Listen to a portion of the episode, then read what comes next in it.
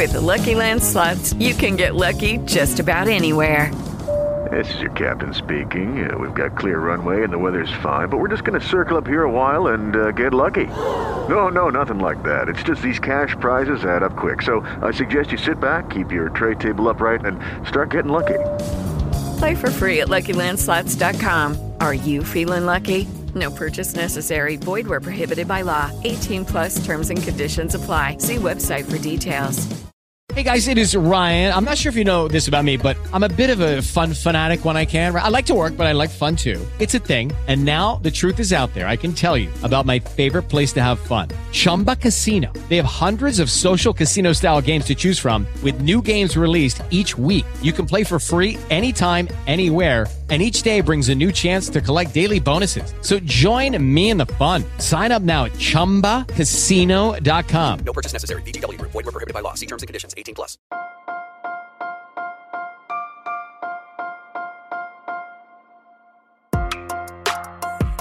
Buenos días, Madre Esfera. Buenos días, Madre Esfera, con Mónica de la Fuente. Buenos días, Madre Esfera. Bienvenidos un día más a nuestro podcast, al podcast de la comunidad de Madre Esfera, en el que en cada episodio os acercamos a temas interesantes, a temas que os, eh, bueno, pues que son relevantes para el mundo de la infancia, de la maternidad, de la crianza, de nuestra salud física y mental. Y hoy nos vamos a acercar a un lanzamiento eh, que me ha hecho mucha ilusión. Ya mm, tenía noticia de él antes del verano y estaba esperándolo como agua de mayo o agua de septiembre, no sé. Como agua. Pero, como agua, que viene muy bien ahora. y que ya, ya sabéis que aquí mm, soy muy fan de, de recomendaros libros y de recomendaros cosas que os hagan mirar para adentro, reflexionar, aprender, puede que os hagan pupita, puede que hmm, os hagan así un poco... No me ha dejado muy cómoda, pero ya sabéis que la vida es recolocarnos y es buscar el sitio en el que tenemos que estar, no en el que queremos estar. Así que creo que este, esta recomendación os va a ayudar, ya os lo digo. Se trata del libro Los niños que fuimos, los padres que somos, cómo acercarnos a nuestra infancia para conectar mejor con nuestros hijos e hijas. Publica Planeta y escribe Beatriz Cazurro. Me encanta el aplauso. Gracias. Podría poner un efecto, pero Muchas gracias, muchas gracias. es real. Es, eh, Beatriz es psicóloga, la tenéis en psicóloga y psicoterapeuta. Voy a leer la bio que tiene en Vale. el libro, que para eso se hace y me gusta mucho leerlo.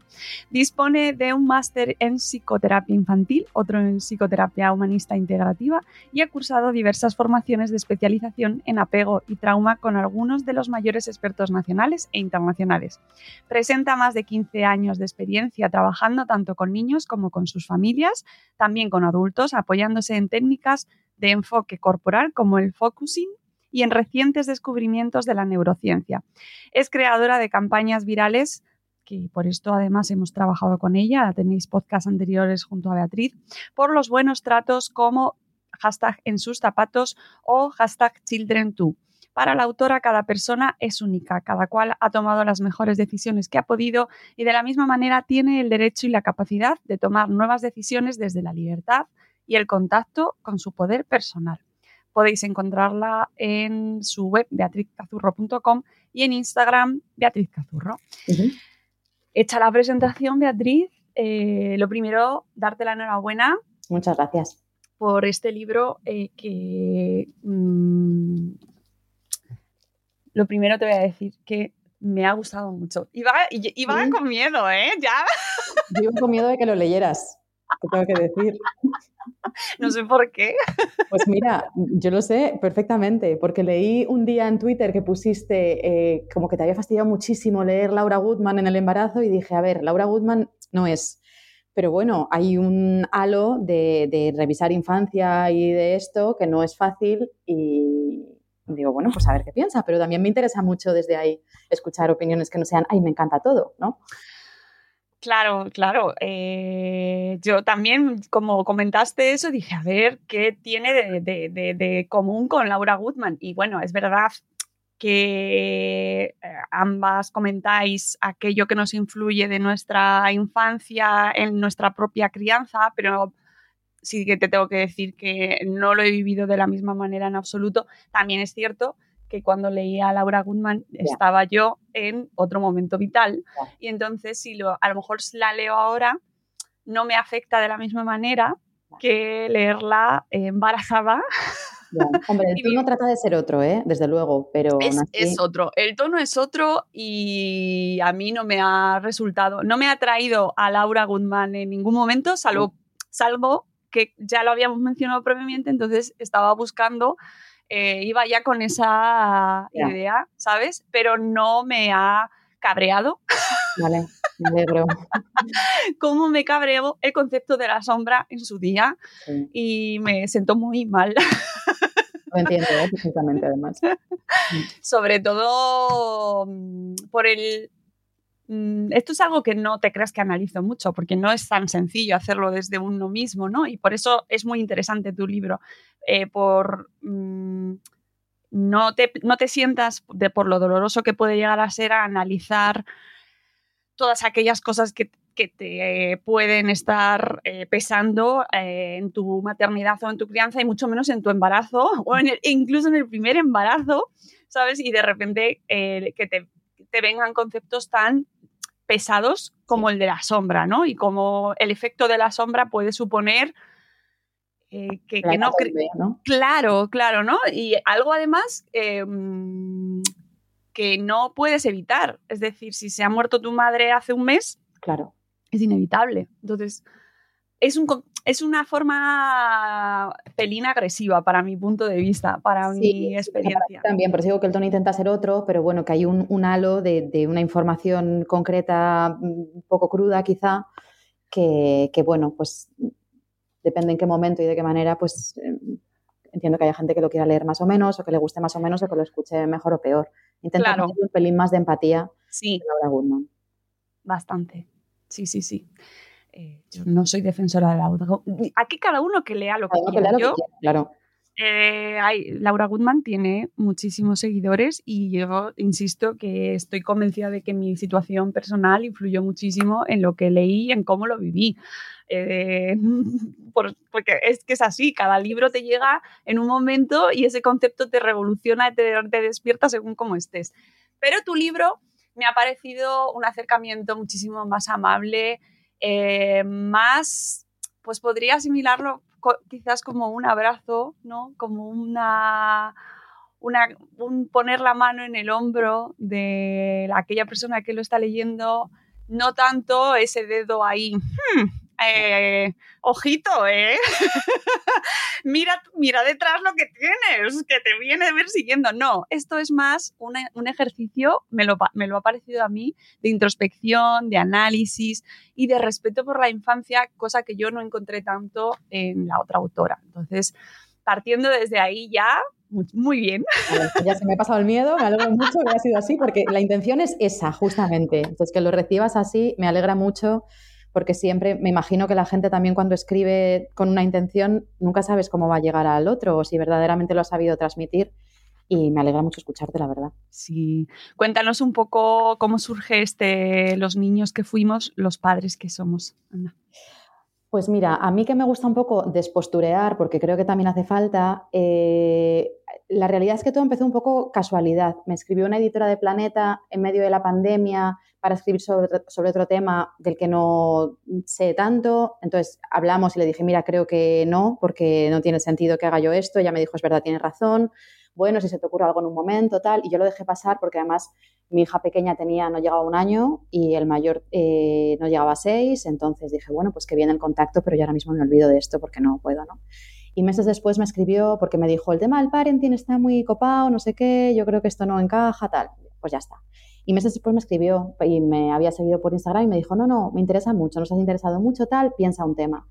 Entonces, eh, es que esto es lo que salió de primeras. Eh, eh, yo me encuentro sobre todo con mucha gente, especialmente madres, que tienen interés en, en cambiar el tipo de crianza y en, encarar un poco esto de, criar y de, estar con los niños de otra manera y que se encuentran con muchos topes con los familiares, con amigos, con la sociedad, ¿no? Entonces es como el libro explicativo de, por qué es importante esto, ¿no? Y qué es lo que pasa en, en todas estas personas que estamos en un intento de hacer un cambio, el que se pueda, eh, y porque no estamos locas, no somos exageradas, no estamos criando a la generación de cristal, ¿no? Un poco respuesta realmente de, por qué todo esto es tan importante y luego para las personas que se lo estén planteando y que estén dispuestas a escuchar, que vean un poco qué es lo que pueden hacer, ¿no? De manera realista, no fuera un poco ideales y, y libros de qué es lo que hay que hacer siempre y cómo ser la madre perfecta, no, desde el punto en el que estás, qué es lo que sí puedes hacer para, para mejorar. Entonces hice un índice que pensé que me iban a tirar para atrás, me dijeron que no, luego lo hemos cambiado 30 veces, pero bueno, así es como surgió, como surgió todo. Porque hay mucha preocupación por cómo criamos, por cómo hacerlo bien o hacerlo mejor, pero partimos, parece, siempre desde un estado inalterable. Es decir, eh, como padres y madres llegamos a este punto, ya somos padres y madres y encima está el dicho de cuando seas padre, seas madre, comerás huevos, ¿no? Y entonces partimos desde ahí. Y sin embargo, tu libro viene a cambiar ese planteamiento y a eh, revisarnos, ¿no? A revisar lo que es todo justo lo de atrás. Claro. Es que yo creo que es injusto eh, entender que cada padre y cada madre partimos del mismo sitio, solo por el mero hecho de habernos convertido en, eh, convertido en padres y madres. ¿no? Cada uno tiene su historia, sus experiencias, su momento vital en el que lo está teniendo, su pareja o no pareja, su contexto social, o sea, todo eso está. Y de hecho, con un hijo y con otro eso cambia también, ¿no? Y, tratamos a niños de manera diferente por mil y un factores. Entonces, trata como de, de hacer una casilla de salida de entender un poco la casilla de salida en la que estamos y a partir de la cual se puede empezar a trabajar, porque si no es como empezar la casa por el tejado muchas veces. ¿no? los libros de pautas, y de verdad me parece que hay algunos que están súper bien, em, pero creo que a veces estamos tan mirando eso y queriendo llegar a ese objetivo que no nos olvidamos de que es que estamos 18 casillas atrás y que no, que no podemos, y que primero una y luego otra y luego ya veremos si llegamos a la 18. ¿no? Entonces trata de ser eso, como un recolocamiento, y decir, vamos a construir bien el, cimiento y luego ya veremos el primer piso. ¿Y por qué no se habla suficiente sobre eso, eh, sobre esa, ese mirar hacia atrás? Eh, cuando sabemos, porque además si te paras a escuchar cualquier entrevista de alguien famoso, eh, a mí me llama mucho la atención cómo ese dato siempre sale, ¿no? Todo lo que nos pasa tiene un, bueno, es que odio a mi madre, es que mi padre se fue, tal, o sea, sabemos fehacientemente que nos afecta muchísimo lo que hemos vivido en nuestra infancia, pero parece que milagrosamente se borra, eh, el mundo de la infancia deja de contar, ¿no? Y, y, ya luego solo cuenta lo de los adultos, lo que hagamos como adultos. Mm, esto es opinión pura, ¿eh? no tengo ahí un, o sea, no tengo recogida información de diferentes personas, pero yo creo que es pura defensa en realidad, o sea, que, es tabú y que entonces empezar a abrirlo y empezar a abrir el melón y empezar a hablar de ello supone empezar a, reconocer muchas cosas, no solo personales, sino de cómo ha funcionado el mundo y cómo está funcionando, ¿no? más las propias personales que duelen. Eso, creo, unido a que hay un, un así de fondo, yo creo en la sociedad de que los niños no importan tanto. Entonces, ¿para qué lo vamos a abrir si tampoco, quiero decir, si tampoco se enteran? ¿no? Entonces, abrir un melón como este supone, yo creo, enfrentarnos a muchas cosas nuestras, eh, a muchas experiencias que seguramente no tengamos mucha conciencia, a recolocarnos en el mundo desde otro lugar y, por supuesto, entender de verdad, pero no con la cabeza, que la infancia es tremendamente importante para todo. O sea, incluso si solo habláramos de economía, es que ahorraríamos dinero en temas de salud dentro de unos años si tratáramos mejor a los niños y a las niñas, ¿no? Entonces yo me imagino que es como seguir manteniendo este tabú, como en las familias que pasa algo muy malo y no se dice porque así no existe. Pues un poco así.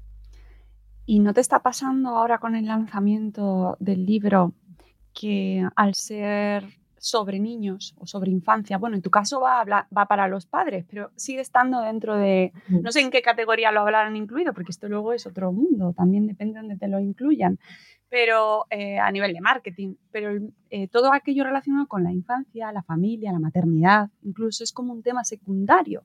Solo, mm, solo les va a interesar a aquellos que tengan hijos o, y que además de que tengan hijos están especialmente sensibilizados con este tema. Parece como que este, esto no va para la sociedad general, no es mainstream.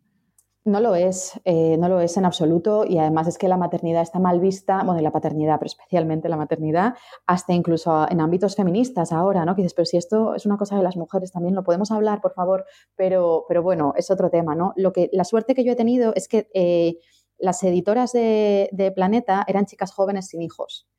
Y, bueno, ha habido dos y una correctora que también es editora y las tres me decían, esto no debería ser solo para padres entonces, ha sido muy bonito porque lo han leído ellas, que además, bueno, pues, em, bueno, pues es verdad que las generaciones más jóvenes como que están un poco más eh, abiertas en general a poder profundizar y hablar de terapia y de no sé cuántos, todo esto, pero las tres decían, me ha gustado mucho y me ha servido mucho a mí sin ser madre, ¿no? Entonces, ese primer feedback ha sido muy chulo y por eso también al principio hay una pequeña advertencia de decir, mira, esto es verdad que a nivel marketing y porque eh, eh, está descrito o escrito para padres y madres, pero no solo, ¿no? Es cualquier persona que tenga interés, en realidad, tanto en su infancia como en tratar con niños, porque es que son parte de la sociedad.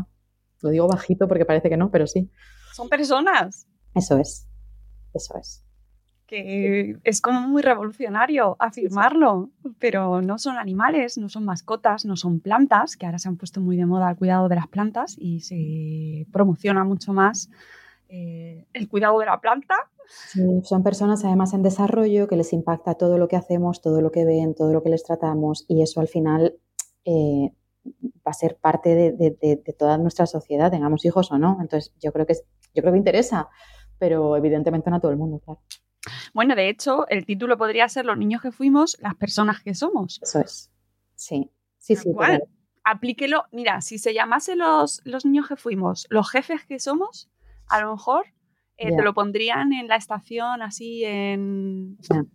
Eh, ¿Sabes? Eh, compra criptos.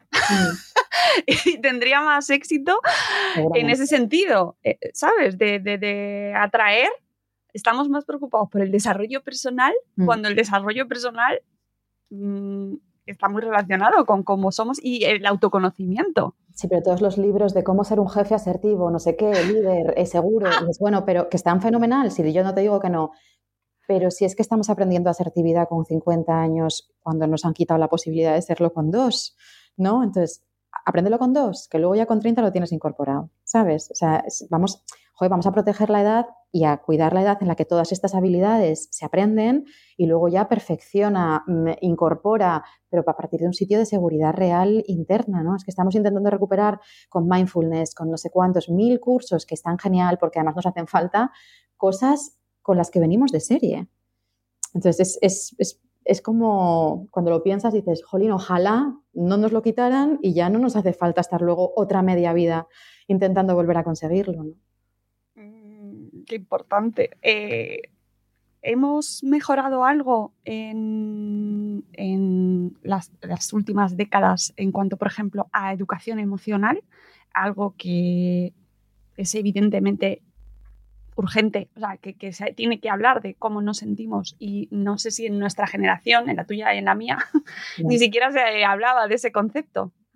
Yo creo que hemos aumentado, o sea, hemos mejorado muchísimo en, conciencia de que esto es un tema que es importante. Hay muchísima información y además eso no es como decimos, venga, hay neurociencia que podemos poner para que alguien nos crea y no piense que somos unas hippies, ¿no? Hablando de emociones y de cosas así. Em, lo que sí es cierto, yo soy muy crítica ¿eh? también, lo que sí es cierto es que creo que seguimos como compartimentalizando estas cosas. Y vamos a enseñar a los niños un curso de educación emocional. Fenomenal. Ahora, eh, está muy bien llorar, pero llego a casa y mi padre pone mala cara cuando yo lloro, no me sirve, es confuso. Entonces, son mensajes que eh, son mensajes que están muy bien, pero creo que lo que verdaderamente es difícil es que los podamos sostener en las relaciones que luego nosotros desarrollamos eh, con los niños y con las niñas. Entonces, para mí la educación emocional pasa por esto que he escrito en el libro. Tú permítele a un niño estar triste contigo y no hace falta que luego le digas en ningún sitio eh, dónde está la tristeza o cómo es la tristeza o cuando estás triste, porque es, que está en el día a día, ¿no? Entonces, sí, de verdad creo que si cuidamos las relaciones, los vínculos, de verdad, eh, todas esas actividades son un extra como para pues, crear grupo, para exponerse, para hablar, para, ¿no? Pero, pero no son para aprenderlo ahí exclusivamente. Entonces creo que hay mucha más conciencia, pero creo que venimos de donde venimos, e, efectivamente, creo que con muchísima violencia en general. Sí. Em, y que las dinámicas de relación se han, han, cambiado poquito, pues lo que se ha podido, ¿no? Y que el trabajo de ir cambiando relaciones es un currazo que a veces no es fácil y que, y que nos pone en un espejo muy doloroso, pero muy doloroso muchas veces. Y eh, las expectativas y eh, lo que vemos en el resto o, lo que se espera de nosotros también yo creo que nos lo pone más difícil. Tú en el libro hablas de, las fórmulas, ¿no? de, la variedad de diferentes maneras de ser padre o madre, pero que en realidad estamos todos un poco como coartados, ¿no? Como esto es lo que tienes que hacer, así es lo que tienes que seguir y claro, estamos más confundidos que nunca. Es que también a los padres nos hablamos de no etiquetas a los niños, pero hay etiquetas para todo tipo de padres, los helicópteros, los no sé cuántos, los no sé qué. bueno, mira, déjame por favor, alguien puede entenderme, ¿no? Como que alguien me entienda por lo menos. Si estoy sobrevolando sobre mi hijo, alguien me puede hablar del miedo que tengo. Podemos hacer, ¿no? Me podéis enseñar qué puedo hacer con este miedo, me podéis explicar qué es lo que me pasa y a lo mejor desde ahí puedo moverme, pero es, ah, no, está mal ser helicóptero, entonces no lo voy a hacer, pero es que me sale. Pero es una lucha constante interna por ser una cosa que ni siquiera sé por qué estoy siendo y que creo que es una locura porque genera mucha, mucha culpa todo el rato, pero no hay salida, ¿no? Entonces es culpa sin salida. Y yo ahí mm, me bloqueo.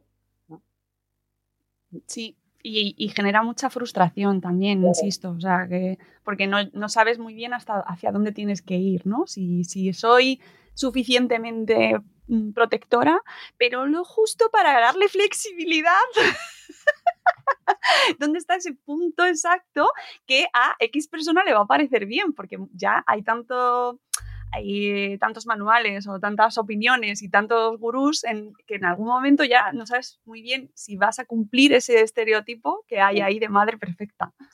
Es que no existe. Yo de verdad, mm, es que creo que no existe la perfección, que no debe existir y que además luego cuando te pones a estudiar estas cosas y ves a todos los super expertos diciendo, mira, con una de cada tres interacciones que estuviera ajustada, guay. Lo que pasa es que estamos muy lejos de eso incluso muchas veces, ¿no? Porque interpretamos regu. Pero, pero lo de la perfección no, no es. Si es que, la última vez que hablamos yo creo que también lo hablamos, que fallar es, un, es la norma y equivocarnos y hacer daño es la norma dentro de ser madre y padre. Y punto.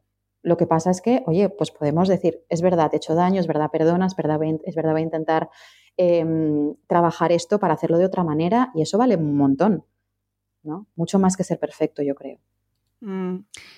Daño es lo que nos explicas en gran parte del libro, ese daño que hemos recibido en general, unos más, unos menos, aquí cada uno eh, ya lo analiza eh, de diferentes maneras y que uno de los problemas en muchas ocasiones es identificar qué ha pasado ahí en esa infancia y qué ha pasado con esos, ese maltrato, que todo, como bien nos dices, todo lo que no es buen trato es maltrato.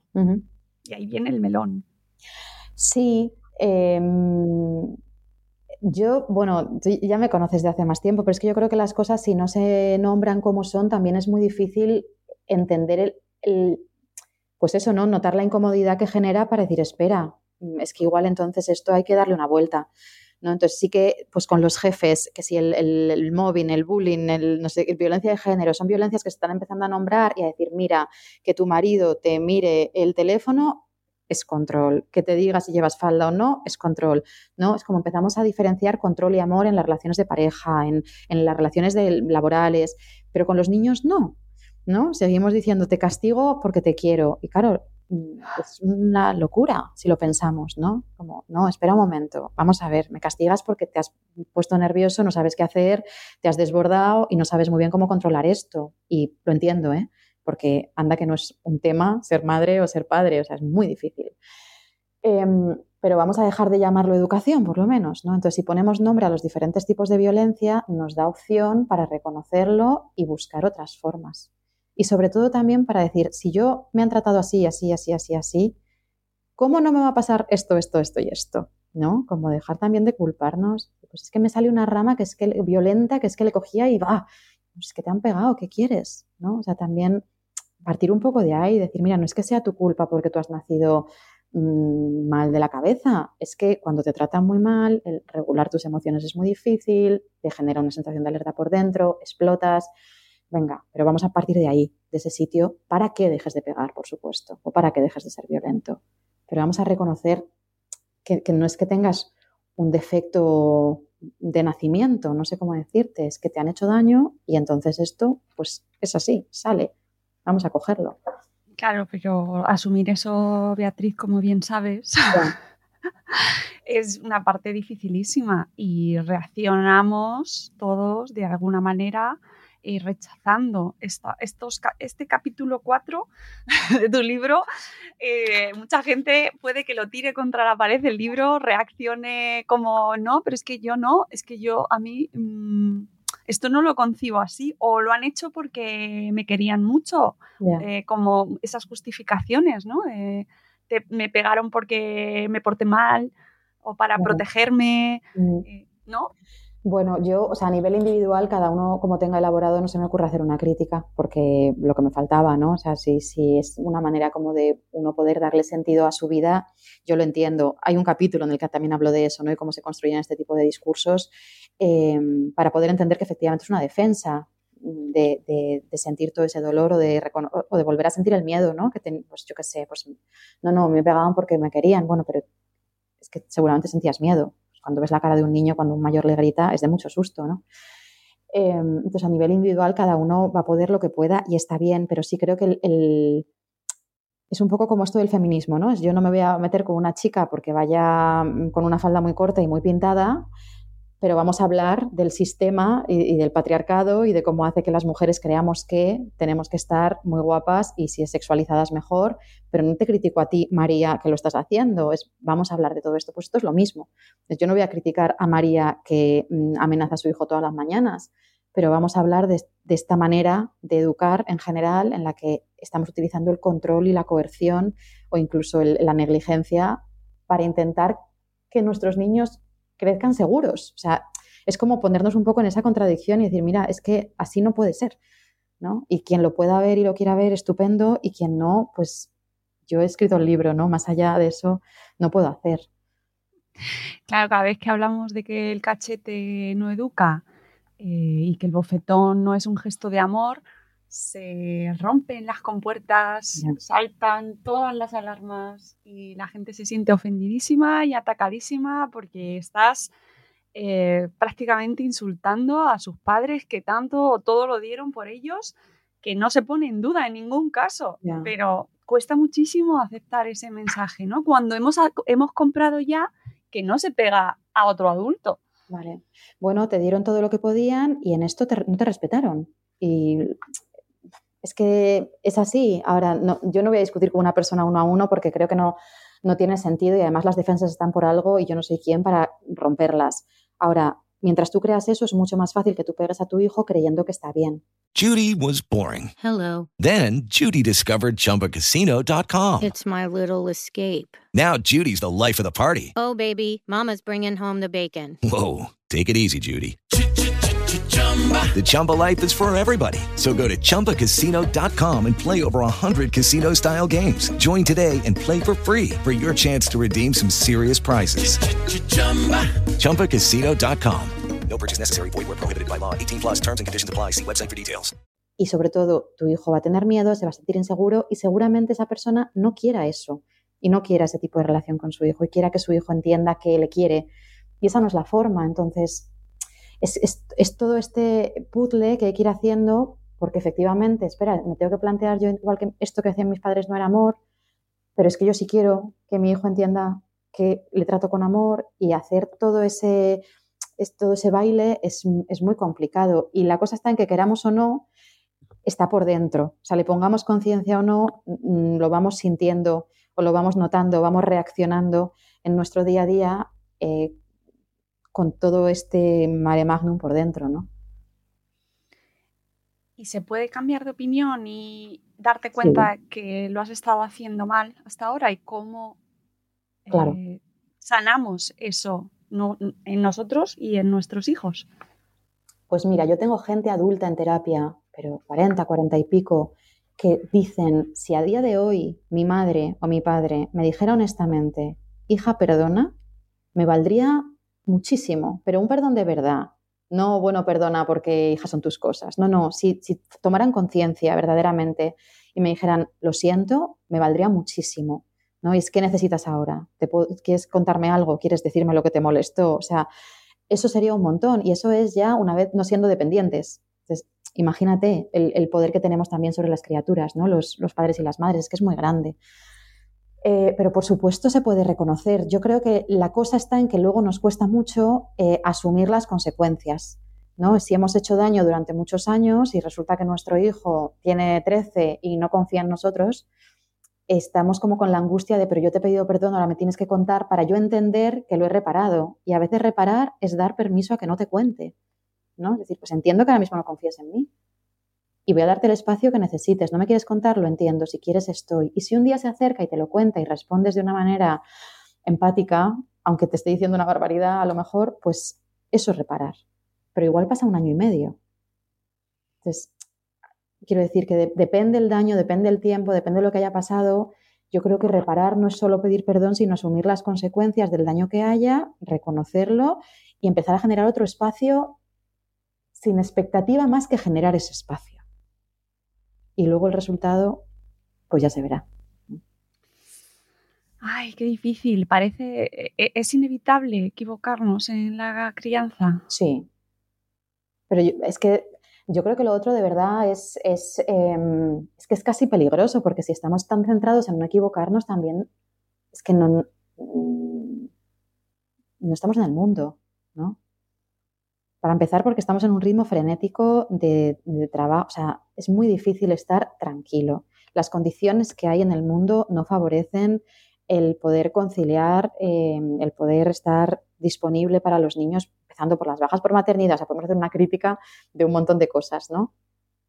Y en ese contexto, además, nos encontramos con niños que dependen todo el rato, que la demanda es todo el rato, que es un lenguaje de reacciones, de emociones muy intensas, de juego, de del que estamos muy alejados. Entonces, ¿cómo acertar todo el rato? Es que de verdad que es que además no hace falta.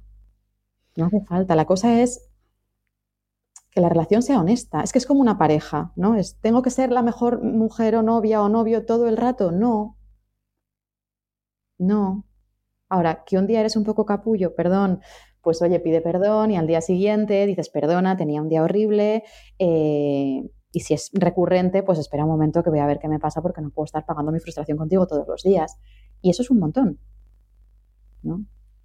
Eh, justo hablabas antes de la conciliación, tienes un capítulo dedicado a, lo que está fuera de nosotros, y, pero que nos afecta ¿no? como sociedad eh, y como comunidad que somos, que es que eh, nos, em, nos aluden en muchas ocasiones a tu padre, tu madre, qué malo estás haciendo, pero como una cuestión individual, como si criar fuera algo individual. Claro. Sí, eh, eh, dentro de que entiendo eh, que el primer impacto con los niños es de los padres, las madres, la pareja, quien esté cuidándolos, ¿no? Y que ese es el impacto directo, claro, hay toda una sociedad que no nos sostiene por ningún lado. Y esto yo creo que hay que decirlo y hay que decirlo mucho, ¿no? Que las medidas de conciliación que se proponen es deja al niño 18 horas metido en el colegio. Se espera un momento, pero ¿y entonces ¿qué, los vínculos de este niño, la seguridad de este niño, de quién depende?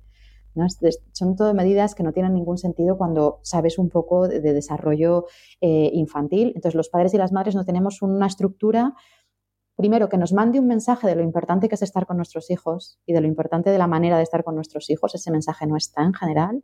Y por otra parte, una estructura de horarios que nos lo permitan, de, pues eso, ¿no? Días de cuidado.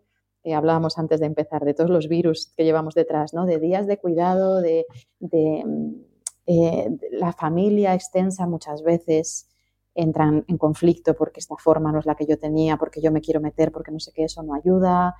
Las ciudades grandes o encuentras una comunidad en un parquecito o algo así, o puedes estar muy, muy solo criando. Entonces, todo eso se tiene que abordar, más los mensajes que hay del panadero, el carnicero, el señor de autobús, o sea, todos los mensajes que hay a los niños y acerca de los niños y las miradas del supermercado cuando hay un niño llorando, todo eso está. Y eso también es importante abordarlo porque si no es una responsabilidad gigantesca con cero apoyos. Y no puede ser. Sí, ser conscientes de la importancia de lo social. Claro. ¿no? Eh, no sé si te lo has leído, pero está, acaba de salir ahora el libro de Javier Padilla y Marta Carmona, de Mal Estamos. Ya lo he leído. Ah, lo he visto. Eh, eh, Capitán Swing eh, va en la misma línea. No va de crianza, pero cuando es, es cuando estar mal es un problema colectivo. Claro. Y yo pues lo cambiaría por cuando criar mal, entre comillas, porque Sí. criar mal es muy amplio, pues es un problema colectivo. Hombre, es que cuando estás inseguro y vas a tu pediatra diciendo, mira, pasa esto y te dan una información absolutamente desactualizada o incluso violenta, oye, tú has dicho estoy inseguro y has sido una autoridad competente y te han respondido muy mal, ¿no? O cuando tú vas a un hospital a parir con toda la seguridad y la ilusión y hay violencia obstétrica, espera un momento, que es que aquí esto importa para la construcción de este bebé y de esta relación con esta mamá. Entonces, todo eso, que son diferentes ámbitos, o incluso en las universidades, ¿no? Es que Uh, yo estudié hace mucho tiempo, ¿eh? ya, ya tengo una edad, pero en mi universidad de esto no se hablaba. ¿no? Y ahora yo creo que está más o menos, hay algunas que hablan un poco más, pero no se habla de trauma, no se habla de apego, no se habla de desarrollo evolutivo lo suficiente, a no ser que quieras trabajar solo con niños. Pero es que los adultos se han construido también de una manera concreta, mm. en un entorno concreto. Y además cuando se... eh, supongo que tú lo verás también, que cuando tratas con bueno, pues diferentes profesionales sanitarios o con el en ámbito educativo o incluso social, ¿no? Se habla siempre desde jerarquías o de eh, competencias, Sí. ¿no? A ver, y de responsabilidades. A ver quién se libra antes de la responsabilidad y lanza la responsabilidad del problema, llamémoslo problema, llamémoslo situación incómoda o dolorosa o, o violenta a la otra persona, ¿no? Con lo cual al final acabamos lanzándonos unos a otros, pues estoy pensando en pediatras y familias, profesores, eh, familias, eh, entorno, mm, vecinos y colegio. Eh, Claro, es una lucha constante eh, en la que al final los que más pierden son los niños. claro. Los Por eso- otros también. Que entiendo que es una visión ahora mismo un poco utópica, pero Ah, bueno. no pasa nada, pero que esto fuera una labor de equipo, ¿no? Y que verdaderamente fuera una cosa prioritaria, de verdad, incluso egoístamente, si yo ya no quiero que a no sé quién le importen los niños, pero entendiendo que es que va a revertir en su propio bienestar, ¿no? En, en- en la economía del país, en- en la cantidad de dinero que se tenga que gastar en salud mental, en, ha enfermedad sido- física, ¿no? Además, qué bien que hayas dicho al principio física y, y- y mental, porque he hecho énfasis, lo he tenido muy presente, decir, dilo todo el rato, escríbelo todo el rato, física y mental, física y mental, porque el estrés en la infancia hay una correlación directa con enfermedad física, aparte de problemas de salud mental, ¿no? Y eso también lo paga Pepe al que no le interesan los niños. Entonces, Jolín, a lo mejor desde ahí podíamos empezar a entender que nos podíamos beneficiar todos, incluso si no fuera por el bien de los niños, ¿no? Que, bueno, pues es otra, es otra motivación diferente. Sí, sí, que no hace falta que te gusten los niños, que hay mucha gente que no los soportan, pero no pasa nada. que no se obliga a nadie, pero por lo menos que, que se respete porque son personas. Y al final es eh, el niño que está a tu lado en el parque es parte de, tu- de la sociedad y el bienestar común influye es. en tu propio bienestar. Es. Sí que es una cosa, pero parece como que al final vamos únicamente a nuestro propio interés. Yo sé que es lo que tú decías antes de la utopía. Vivimos en ella. O sea, tengo la sensación cada vez que hablo de este tema de ir ahí luchando contra molinos, pero, pero es que es tan, parece tan evidente eh, Que no lo que es. duele. Sí, sí, sí, es verdad. Se ve tan claro, tan claro. Y dices, ¿cómo no? Pero bueno, pues cada uno hace, tú tienes el podcast, yo tengo el libro, el otro día no sé cuántos, y cada uno vamos haciendo un poco lo que podemos. Y bueno, yo creo que la conciencia sí se va generando y que si hay un movimiento, no sé cómo de, de- pues, Luego, en cuanto a medidas concretas, entiendo que queda un tiempo y espero que algún día las cosas vayan cambiando. De verdad lo espero, ¿eh? Pero bueno, mientras tanto, pues eh, ladrillo a ladrillo es la canción esta de los niños, ¿no? Construir un Sí. castillo, sí. Y eh, ho- hoy en día, ¿cuál crees que es la principal preocupación o obstáculo, el principal obstáculo, de familias para eh, poder criar de una manera, pues no sé, poco más satisfactoria, eh, tanto para ellos como para sus hijos? Yo creo que por aquí hay mucho, o sea, por la falta de apoyos. Em, hay, o sea, como que dedicamos mucho tiempo también a explicar cómo son los niños, qué necesitan los niños y por supuesto hace falta esa conciencia, ¿eh? que además lo pongo yo en el libro, estaría yo tirando piedras contra mi propio tejado, pero que para que un niño esté bien necesita padres regulados en su centro de alguna forma y sin apoyo, sin tiempo, sin conocernos a nosotros mismos, sin espacios donde poder ir a solicitar información que esté bien. Em, es que eso es muy difícil, ¿no? Eso es muy complicado. Entonces, de verdad que yo creo que todos los apoyos que vayan dirigidos a padres, madres, en todos los ámbitos, en mm, apoyo para que la pareja mm, se comunique, para que la madre se vaya a, mm, yo qué sé, con unas amigas a no sé dónde, los horarios de trabajo, eh, eso, ¿no? Que vayas al médico y no te mire mal porque tu hijo todavía no has introducido el huevo a la edad no sé cuántos. Todas esas cosas que parecen muy pequeñas, de verdad cambian mucho el día a día.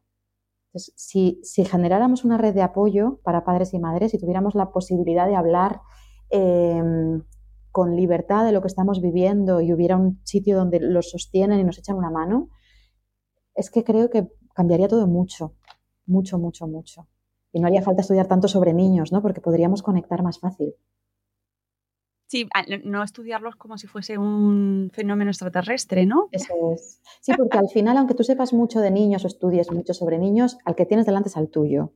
Y con quien tienes que conectar es con el que tienes. Y eso no está en un libro, ¿no? Y yo puedo leer en un libro cuando tu hijo tiene una rabieta, pero es que uno la puede tener porque está frustrado, otro porque está cansado, otro porque necesita un límite en ese momento, porque tiene mucha angustia, y otro porque no sé qué. Y eso es una cosa sentida, ¿no? Que los libros nos pueden dar pistas, pero es qué le pasa a mi hijo y eso es cuestión de conexión.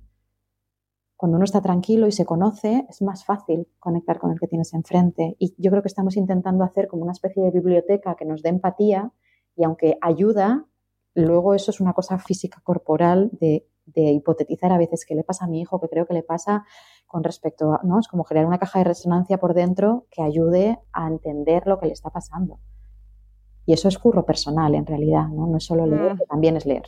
También. Total. Eh, y, también quería preguntarte eh, si, porque ahora se habla mucho, por ejemplo, de disciplina positiva. Tenemos un objetivo bien puesto eh, a la hora de establecer, pues yo, por ejemplo, eso, mm, voy a aplicar la disciplina positiva porque sé que es bueno para mi hijo, pero en realidad tenemos como objetivo más cercano que nos obedezcan. Vale. Mira, yo... Em, a ver cómo digo esto, porque no, quiero desanimar a nadie tampoco. ¿eh? Em, conozco mucha gente que está metida ahora como en esto de crianza respetuosa, disciplina positiva, ¿no? Mucha gente. Y lo que yo estoy viendo es que eh, a veces estamos utilizando como las palabras o las, no sé si son técnicas la palabra utilizar, pero bueno, como un poco las dinámicas que propone la disciplina positiva con el mismo objetivo con el que estaríamos utilizando un castigo. ¿No? O estoy diciendo esto, te estoy diciendo esto porque yo en realidad lo que quiero es que tú sepa, tú creas que yo soy muy buena madre. Entonces estamos como mirándonos a nosotras. Digo nosotras porque creo que somos muchas más chicas en, todo esto ahora mismo, muchas más mujeres intentando aprender, intentando mejorar, ¿no? Entonces, eh, a veces hay como una rigidez en utilizar este tipo de palabras y entonces no estamos viendo lo que necesitan. A veces estamos como insistiendo mucho en utilizar las palabras o las maneras para que nos cuenten lo que les pasa. Y es que no te lo quiere contar ahora mismo. Disciplina positiva es, no me lo cuentas, está bien, no pasa nada. ¿no? Entonces, creo que lo de fondo, las dinámicas que hay de fondo, las necesidades nuestras de fondo, em, a veces se entremezclan un poco y desvirtúan un poco lo que se supone que la disciplina positiva. Por eso digo que hay tantas fórmulas como padres, porque a veces no es la palabra que utilices o si eh, un día das un premio, ¿no? Pues es que a lo mejor un día te apetece decir, ah, te compro esto porque me da la gana, porque qué guay ha sido el día. Y es honesto y no es el fin del mundo, ¿no? Entonces, como encontrar el punto en el que la relación sea honesta y esté bien y también seamos nosotros, no seamos un, un índice de un libro, ¿no? Que nos conozcan nuestros hijos también, porque es que si no, ¿con quién estoy tratando? Sí, además, eh, que yo lo observo muy a menudo, eh, genera como mucho, bueno, pues también frustración, volvemos a las frustraciones. Eh, cuando mm, escucho, no, es que estoy aplicando esta técnica y esta, todo lo que me ha dicho este manual y no funciona. No funciona. Y entonces dices, ¿qué estabas haciendo? Claro, sí, pero no me funciona a ti. A lo mejor además al niño se le está funcionando porque mi madre me está dejando en paz. Porque yo quiero hablar con ella y esto le funciona y, le está generando una... Y no se quiere comer las judías y no se las come. Yo juego y hago el avión y le digo que, que sí que no quieren dar, pero por eso digo que al final la presión, el miedo, el quiero conseguirlo, quiero que tenga confianza conmigo, todos esos miedos, que además yo creo que es normal que tengamos, eh, se ponen en juego de una manera o de otra. ¿No? O, digo madres de verdad porque a mí me vienen a consultar mucho más madres, ¿eh? pero quiero pensar que también hay bastantes padres. Eh, tienes que le estoy explicando a mi hijo de cuatro años lo importante que es que se entienda a sí mismo y un discurso así como muy bonito, dices, está flipando tu hijo de cuatro años porque no entiende lo que le estás diciendo, no es, no es momento, no está ajustado a él.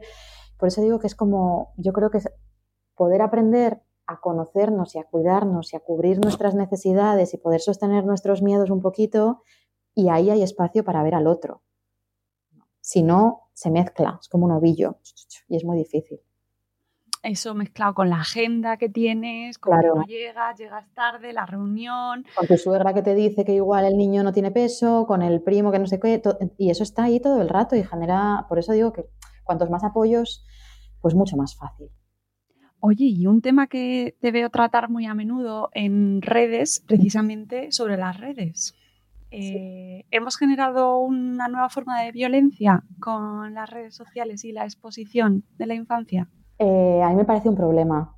Fíjate que yo, mi relación con redes es, mm, o sea, no es, no es, ¿cómo se dice? No es mm, frecuente. Quiero decir, aparezco y desaparezco cuando puedo, no, tampoco sigo muchas cosas, hay temporadas que estoy, otras que no tengo tiempo y, ya está, pero sí que eh, con el tiempo empecé en un posicionamiento también con respecto a esto de observar y de ver un poco qué me parecía, cómo lo veía, las intenciones de la, de la gente y me he ido radicalizando eh, a lo largo de, los años, yo misma incluso con mi propia postura, ¿eh? para mí, porque no sé muy bien desde dónde se enseña a los niños y a las niñas. No sé incluso si es con una intención simplemente de compartir cuánto se empieza a mezclar con otras cosas cuando recibes aprobación y me gustas y comentarios y propuestas de colaboración e incluso dinero.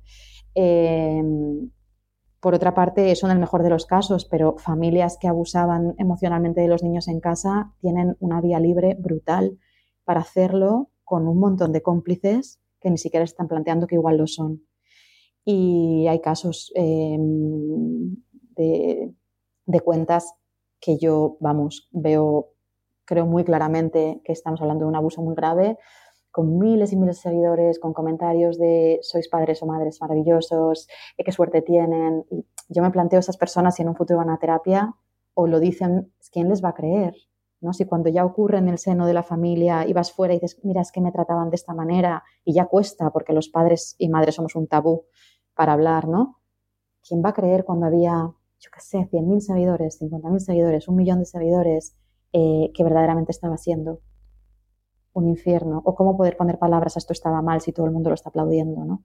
A mí me parece que esto es, es, grave y que además, bueno, con respecto a ellos, el mensaje que les estamos dando con respecto a su intimidad em, es muy confuso, ¿no? Y no sé yo a los 13 cuando les digas, por favor, no te metas en Internet no sé cuántas horas, cuánto pueden respetar eso cuando es tan incoherente.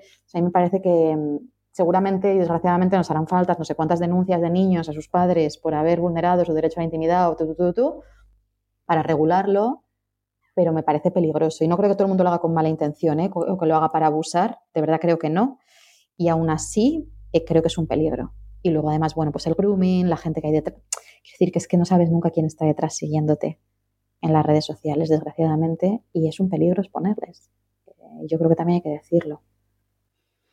Sí, yo creo que poco a poco se va viendo cada vez más y se va, tenemos el derecho también a echar la vista atrás, ver cómo empezó todo este mundo de las redes sociales, cómo empezamos a contar cosas y cuando hemos visto que a lo mejor se está contando algo que podemos ver que no va por la dirección por donde debería, ¿no? Que, que- que muchas veces cuando hablamos de este tema enseguida se levantan las susceptibilidades y eh, parece que hay acusaciones, pero creo que todos tenemos derecho a mm, mirar hacia atrás, Sí, analizar y sacar conclusiones y cambiar de trayectoria. sí, sí, yo creo que además es necesario porque em, efectivamente ellos no tienen opción.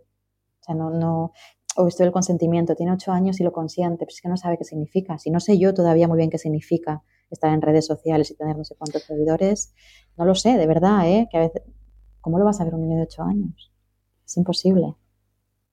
Sí, sí, que es un fenómeno muy nuevo Sí, del cual tenemos poco, poca información sobre sus efectos, pero en los propios adultos. O sea, yo creo que esto los psicólogos de, de, de dentro de unas décadas lo tendrán, vamos, habrá másters, mm, TFMs, tesis, estará estudiadísimo y nos mirarán a nuestra generación con el dedo acusador. Y pues igual que ahora eh, una analogía, ¿no? Miramos a la época de nuestros padres y decimos, madre mía, cuando, yo qué sé, se hacía X cosa delante de los niños o, ¿no? Sí, sí.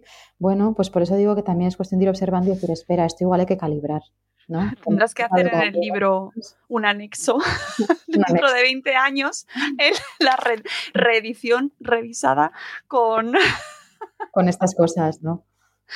No sé, o el metaverso, ¿por qué no?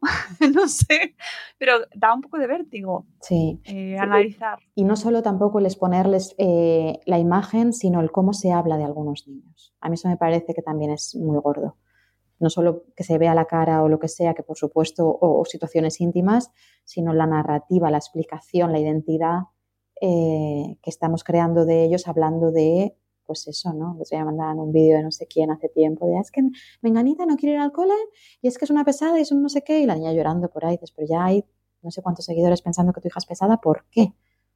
Igual lo está pasando mal, le duele la tripa, es que yo qué sé, ¿no? Y eso, eso no, eso no, eso no deberíamos en realidad.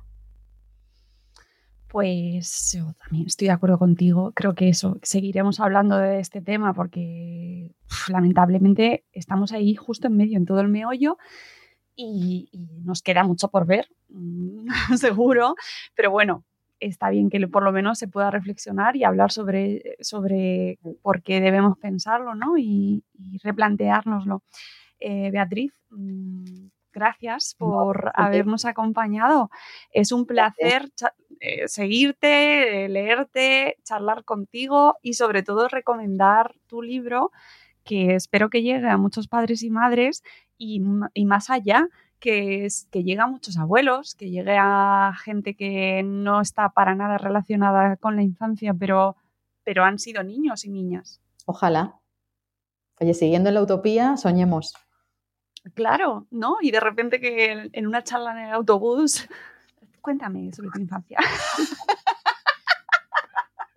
Ojo, no os convirtáis en psicólogos y psicólogas así de que ya para eso estáis los profesionales. que claro, eso también está pasando, como se está popularizando y hablando cada vez más de, este, de salud mental, pues ya todos sabemos sobre salud mental, Beatriz. Yo de verdad llevo años y años y todavía digo, Dios mío, no sé nada. O sea que yo creo que es un tema muy delicado y que cuanto más sabes, menos sabes. Esa es la Sí, realidad. sí, pero ahora ya te encuentras en la puerta del colegio. Eso es conductista, eso es conductista, ¿eh? Mm, a ver. Bueno, pues está bien. Pero bueno, la gente que lea, eh, que todo, yo súper a favor de que nos informemos, de que leamos pues, cosas tan buenas y tan fundamentadas como lo que nos cuenta Beatriz y, que sigas escribiendo y contándonos, eh, porque es muy necesario todo. Es necesario este libro, es necesario las campañas por las que hemos hablado, aquella de En sus zapatos o Children 2, y que de vez en cuando nos activas y saltas y nos ayudas a, bueno, pues a replantearnos cosas. O sea que enhorabuena. Pues muchas gracias. Muchas gracias, de verdad. Amigos, eh, espero que os haya gustado este programa, que os haya dejado ahí con ganas de más, que es la intención que os hagáis con este los niños que fuimos padres, los padres, no, Los niños que fuimos, los padres que somos, ¿vale? Que la coma está ahí. ¿Cómo acercarnos a nuestra infancia para conectar mejor con nuestros hijos e hijas? O conectar con nosotros mismos y saber qué nos está pasando, que ya con eso, si consiguiésemos eso, Beatriz, madre mía.